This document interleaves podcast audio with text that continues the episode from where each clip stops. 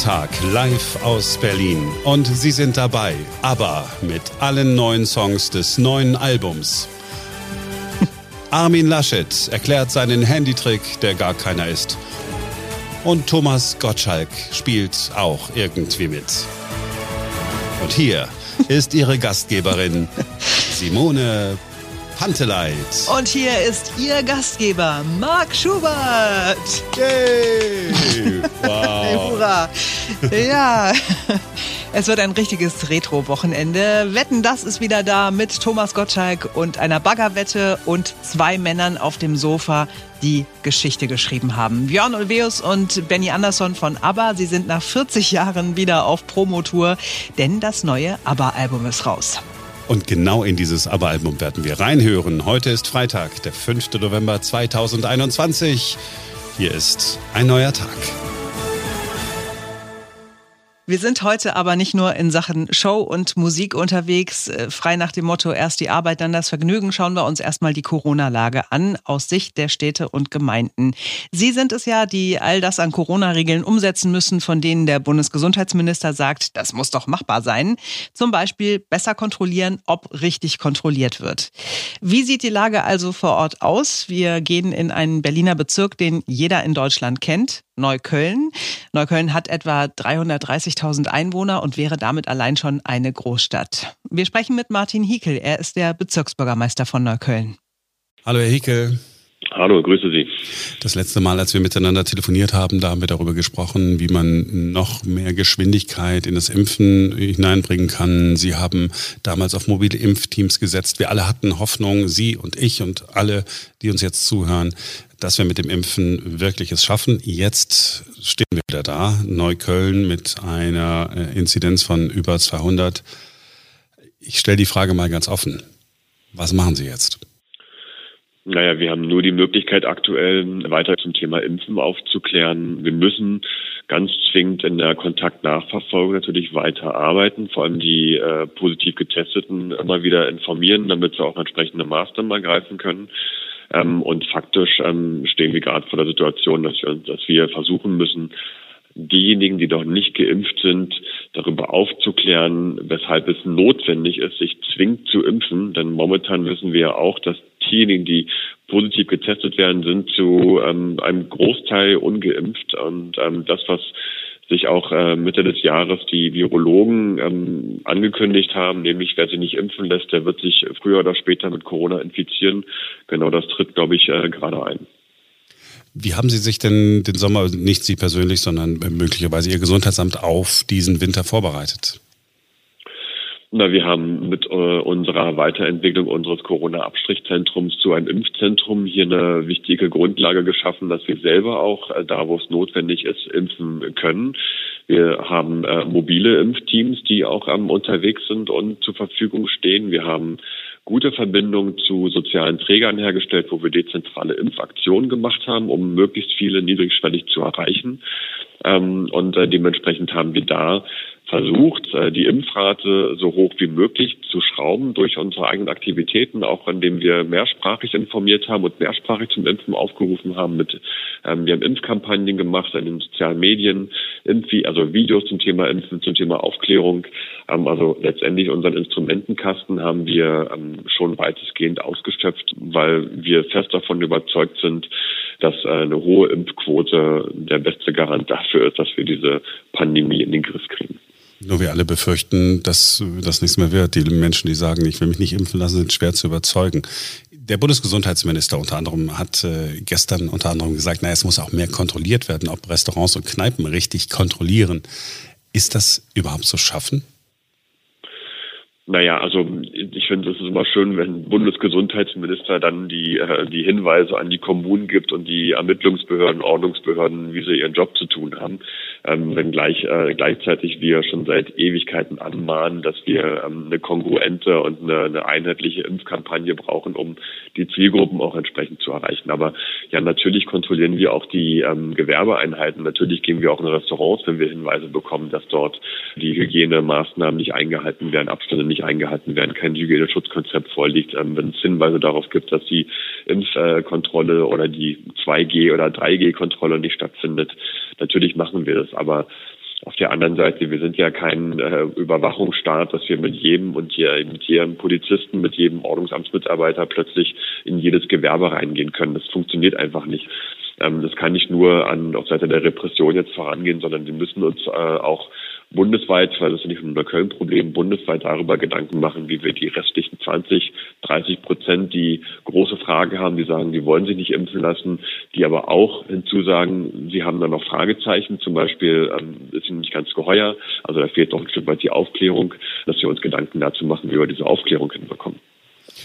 Ist, mir ist völlig klar, dass man nicht jede Kneipe, jedes Restaurant kontrollieren kann. Ich meine, am Ende des Tages muss man immer ein bisschen äh, Eigenverantwortung muss dann auch bei jedem dann dabei sein. Also wenn ich sehe, dass im Restaurant nicht äh, kontrolliert wird oder ich nicht kontrolliert werde, dann gehe ich halt nach Hause und sage ihnen, ähm, äh, dass ich nie wiederkomme, wenn nicht kontrolliert wird. Wäre ja auch eine Möglichkeit. Ne?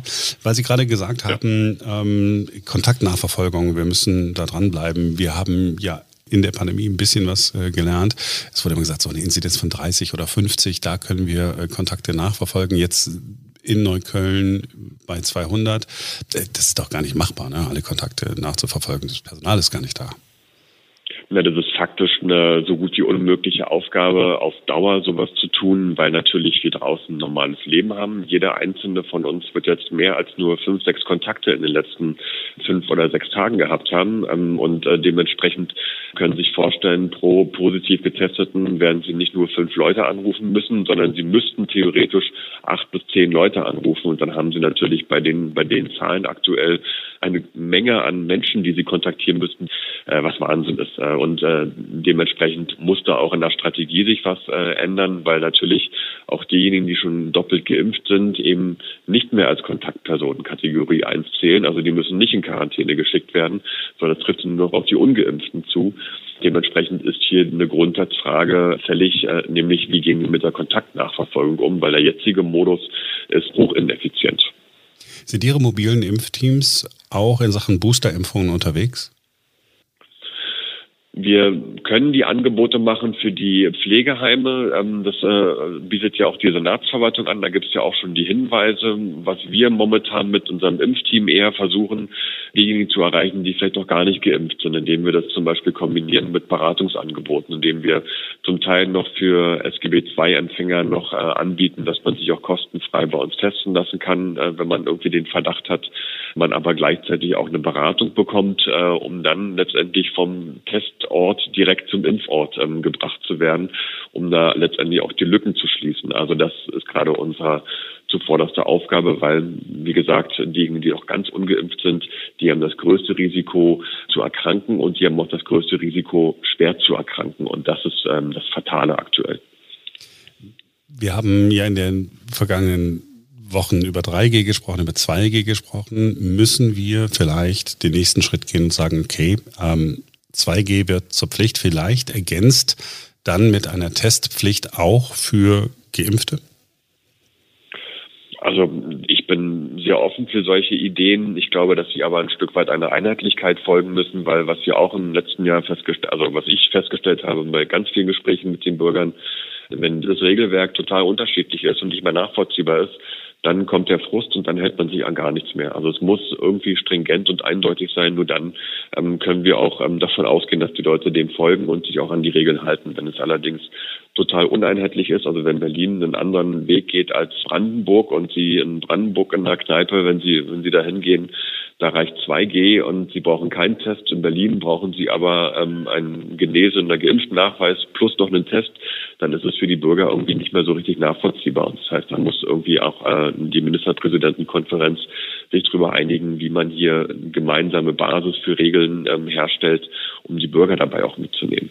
Ja, man müsste auch überlegen, ob man die kostenlosen Tests wieder einführt das wäre dann in dem Rahmen auch zu diskutieren. Es gibt auch Ideen, dass man sagt, in besonderen Einrichtungen, wo vielleicht äh, besonders viele vulnerable Gruppen sind, also in Pflegeheimen, in Krankenhäusern, da regelmäßig ähm, verpflichtend testen zu lassen und nicht nur Tests zur Verfügung zu stellen. Und ich würde an den Stellen ja sogar noch so weit gehen zu sagen, na, diejenigen, die da arbeiten, egal ob es eine Reinigungskraft ist oder ob es äh, Chefärzte sind, ob es Pflegekräfte sind, ob es äh, Chefpflegekräfte sind oder Management, ähm, die müssten sich auch alle impfen lassen.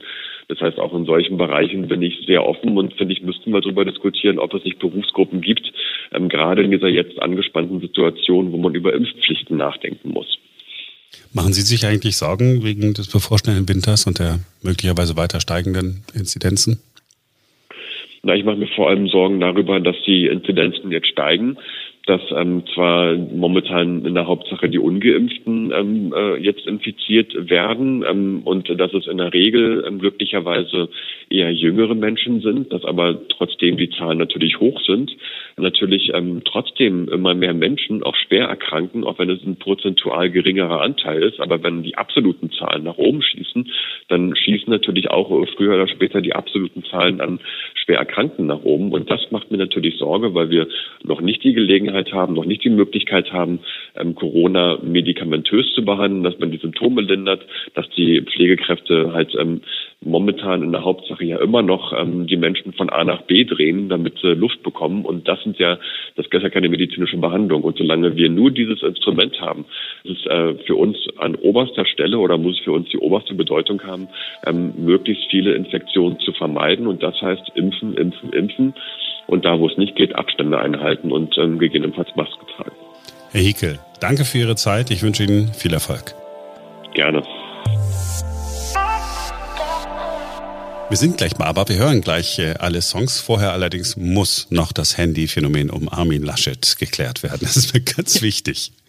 Ja, alle haben sich gefragt, wie macht der Mann das? Ist es Kleber? Schwitzt er so dermaßen, dass es nicht rutscht? Ex-Unionskanzlerkandidat und noch CDU-Chef Armin Laschet hat ja mit seiner sehr besonderen Art, mit dem Smartphone zu telefonieren, für Aufsehen gesorgt.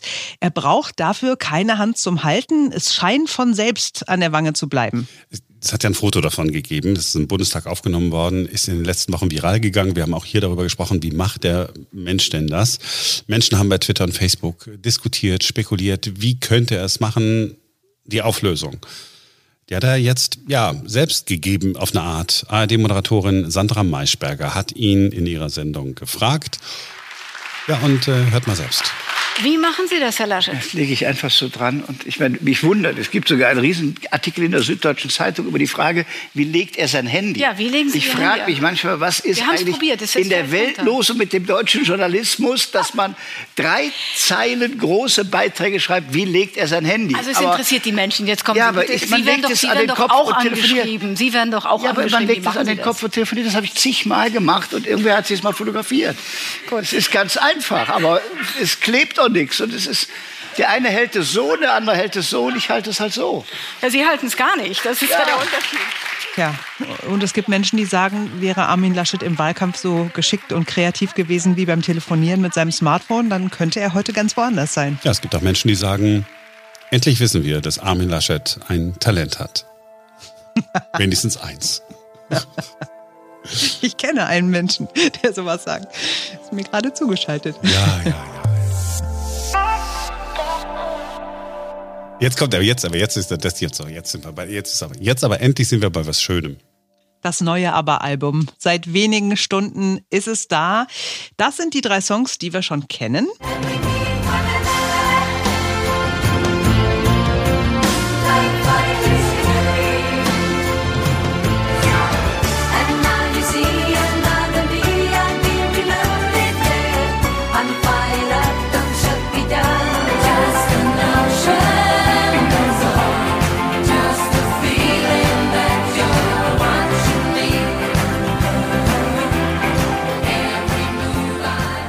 Heute kommen dann also die anderen sieben Songs. Die, die Promotion-Maschine ist schon in vollem Gange. Aber sind seit einigen Monaten auch bei TikTok unterwegs und sind da mega erfolgreich. Vor allem äh, ist das ja überraschend, weil da äh, Jüngere unterwegs sind, vor allen Dingen, die mit aber ja normalerweise gar nichts anfangen könnten. Zwei Millionen Follower haben aber da, mehr als 16 Millionen Likes und mehr als eine Milliarde Mal sind bei TikTok aber Videos angesehen worden.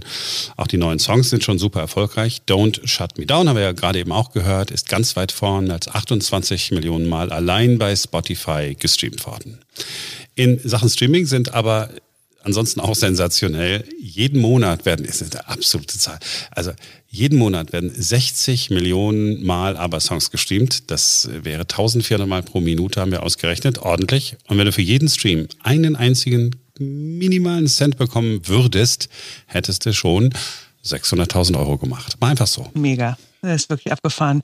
Ja, heute ist ganz Schweden natürlich total stolz auf den Exportschlager, aber nach Waterloo und äh, dem Grand Prix-Sieg war das noch nicht so. Kritiker fanden die Musik damals zu billig und das schwedische Radio hat die Songs auch ganz lange nicht gespielt. Aber die Menschen in Schweden, die haben trotzdem die Platten gekauft. Obwohl einige Singles, die woanders super erfolgreich waren, sind in Schweden gar nicht erschienen.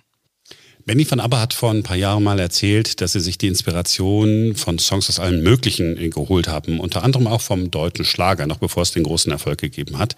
Viele der Songs haben Björn und Benny auf einer ganz ruhigen, abgelegenen Schäreninsel geschrieben. Die kennen die meisten von uns nur aus dieser komischen äh, Krimiserie. Äh, da ist irgendwie nichts los. Ne? Es sind halt Inseln, Wasser, totale Ruhe, alles sieht schön aus. Die beiden Paare hatten da Häuser und haben sich dann einfach zum Komponieren getroffen, haben einfach ihr Ding gemacht. Der Vorteil war, war, dass sie nicht in London oder New York saßen und nach immer neuen Trends gesucht haben. Musikwissenschaftler sagen, ja, das könnte es nämlich auch gewesen sein, weil man hört ja gar nicht so richtig raus, dass die irgendwie mit dem, mit dem Trend gegangen sind. Sie saßen da einfach mhm. auf der Insel, haben aufs Wasser geguckt und das ganze Musikbusiness war irgendwo weit hinterm Horizont.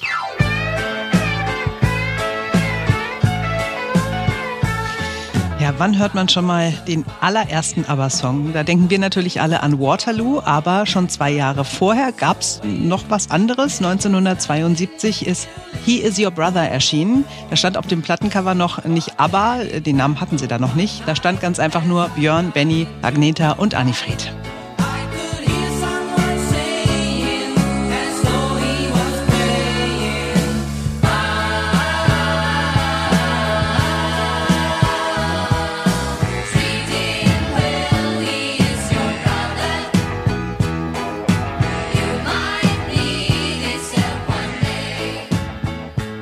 Annifried. dann kam eine Zeit, da nannte man sich Festvolk, was auf Schwedisch in etwa feiernde Gruppe bedeutet. Der englische Begriff Party People trifft es vielleicht noch mhm. eher so von der Übersetzung.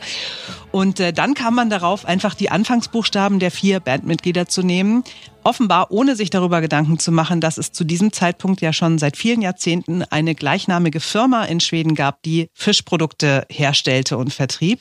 So, und dann hießen also beide aber, also die Band und diese Konservenbude und es gab Stress natürlich. 1974 hat man sich dann hinter verschlossenen Türen geeinigt. Ähm, bei der Fischfabrik hatte man offenbar erkannt, dass die Band ja auch irgendwie immer kostenlos Werbung für diese Fischprodukte machte und so hat man darauf verzichtet, äh, auf eine Namensänderung zu bestehen. Jetzt muss man sich mal vorstellen, was das bedeutet hätte, ja, wenn sie das gewollt hätten, wenn die gesagt hätten, nee, nee, nur wir sind aber, dann würden aber heute vielleicht Baba heißen. Oder Abab. Oder Baab. Das ist nicht ausdenken. Ein Drama. Die ganze Welt, die Gott, alles das, was wir heute haben, hätten wir nicht. Achso, und äh, noch eine schöne Geschichte. Das umgedrehte B im Logo der Band war ein Versehen bei einem Fotoshooting für die deutsche Bravo. Benny hatte sein B falsch gehalten und so ist dann die Idee äh, entstanden. Hat man gedacht, eigentlich ganz cool, lassen wir so. Alle, die uns hören, mögen sicherlich all die Geschichten, die wir erzählen. Aber ich habe so das Gefühl, dass alle auch irgendwie sagen, Leute, was ist denn jetzt mal mit den ABBA-Songs, diesen äh, neuen ABBA-Songs? Also, komplett findet ihr sie seit Mitternacht in eurem Streaming-Dienst. Oder wenn ihr uns am Freitagmorgen hört, könnt ihr sie auch bei uns im Radio hören unter berlinerrundfunk.de. Da sind wir ja morgens äh, auch immer. Wir spielen den ganzen Tag alle neuen ABBA-Songs. Drei Songs haben wir ja gerade schon gehört, die sind ja schon veröffentlicht. Jetzt also ganz frisch all die anderen Songs. Sieben sind es. Der erste ist When You Danced With Me. So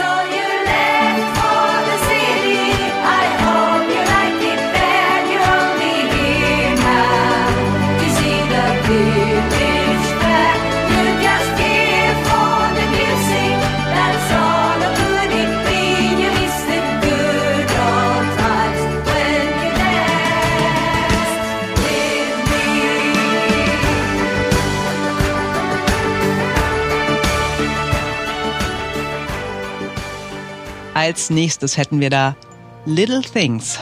Little things like your naughty eyes. You'd consider bringing me a breakfast tray But there's a price. Little things like that happy noise. As a brand new day is dawning On this lovely Christmas morning children playing with their new toys. Weiter geht's. Hier ist I Can Be That Woman. You can't believe it, but you're close to tears. Oh, but I'm sorry for the wasted years. You're not the man you should have been. Let you down somehow. I'm not the woman I could have been. Nächster aber Song, Keep an Eye on Them.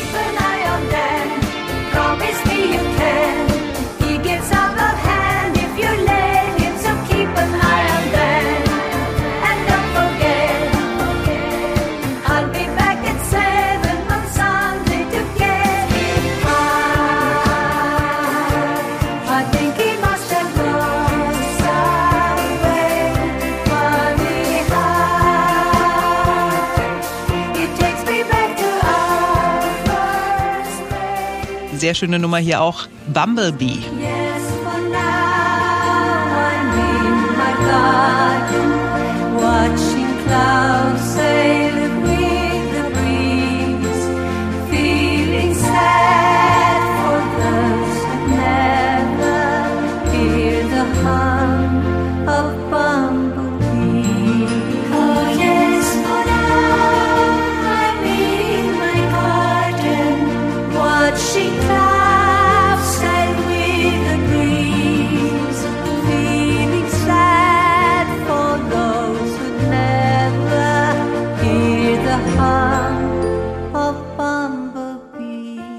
noch No Doubt About It.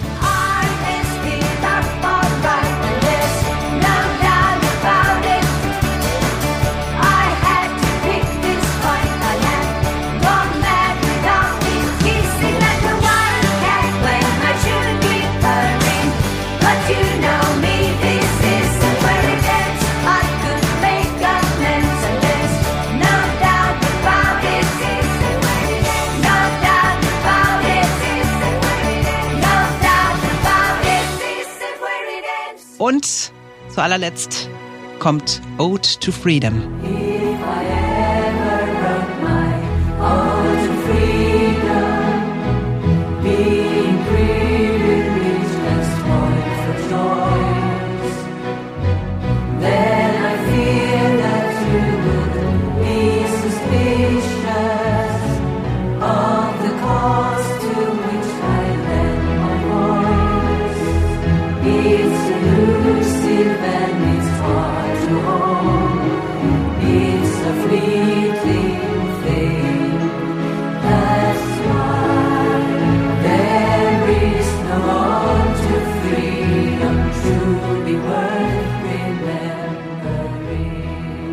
Ihr kennt jetzt das komplette Aber-Album. Man muss sich ein bisschen reinhören, finde ich. Also ich fand äh, auch die ersten neun Songs äh, beim aller, allerersten Mal nicht so super toll, aber beim zweiten oder dritten Mal schon hat man es dann. Ich habe sie dann sogar mit zum Schwimmen genommen und äh, fand es richtig nice. Siehst du, ich war gleich von Anfang an begeistert. Also als ich äh, I Still Have Faith in You und Don't Shut Me Down das erste Mal gehört habe, hatte ich, ja es klingt kitschig, ich weiß, es war aber leider so wirklich eine Gänsehaut. Das war so wie einen guten alten Freund aus der Schulzeit treffen, mit dem man ganz dicke befreundet war. Äh, Und dann hat man sich aus den Augen verloren. Nach Jahren läuft man sich wieder zufällig über den Weg. Man sieht die Falten um die Augen, man bemerkt die grauen Haare bei dem anderen. Aber es ist so ein ganz wohliges, vertrautes Gefühl, weil die Person ja irgendwie immer noch dieselbe ist wie damals. Und als wir damals ähm, in der Radiosendung ne, über die Songs gesprochen haben, da weiß ich noch, äh, dass du gesagt hast, man hört die Stimmen raus, aber die Stimmen sind irgendwie so gereift.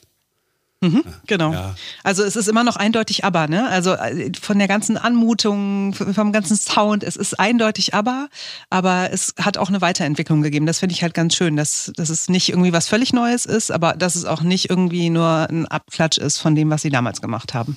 Ja, also das Ding wird äh, erfolgreich. Es ist ja schon erfolgreich. Vorbestellung. Ich Ja. habe gar nicht mehr nachgeguckt, wie viele es gibt. Es sind natürlich wieder zig Millionen. Und wenn man das Album bestellen will, gibt es auch tausend super Editionen in allen möglichen Farben und alles Mögliche. Also Geld ausgeben äh, kann man da auf jeden Fall. Und am Ende des Tages, ich, wer ein echter Fan ist, der, der, der muss die ja sowieso haben. Also insofern haben sie alles richtig gemacht. So, und jetzt wollten wir noch über Wetten das reden. Und Thomas Gottschalk. Ja, weil du gerade alter Freund, alter Schulfreund, den man dann trifft, ne, alt ist er geworden, äh, gesagt hast, Mensch, da müssen wir noch über Wetten das reden. Ähm, ja, ich meine, ne, das ist, das ist für uns alle Kindheit.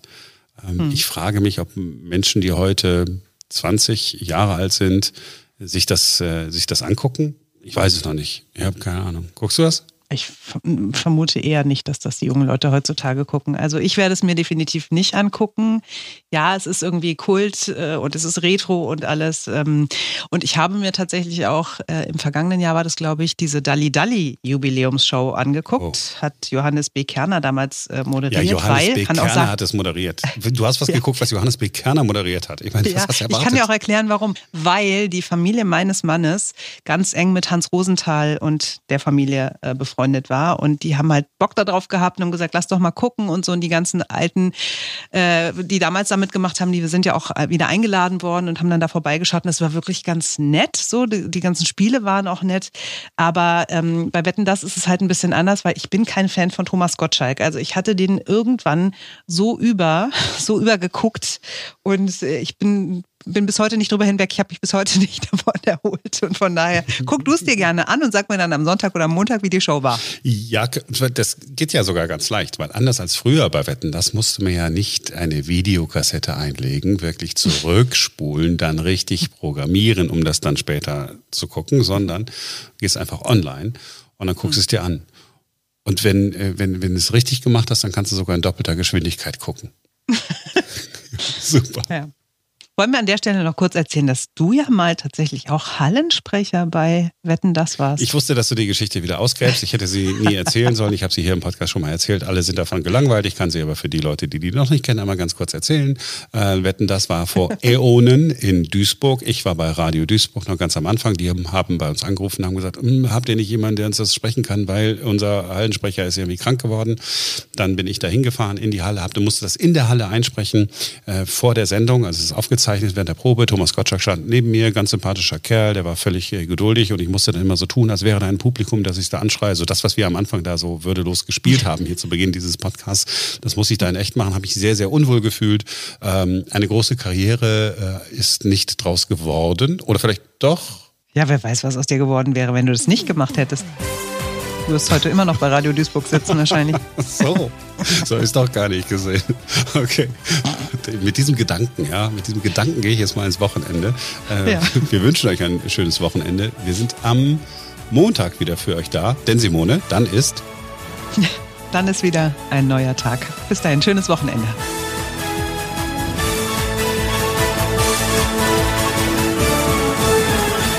Magst es nicht, wenn du die Sätze fortsetzen musst. Ich weiß. Ich finde das ganz gruselig. Aber ich fand, es passte so zu diesem Retro,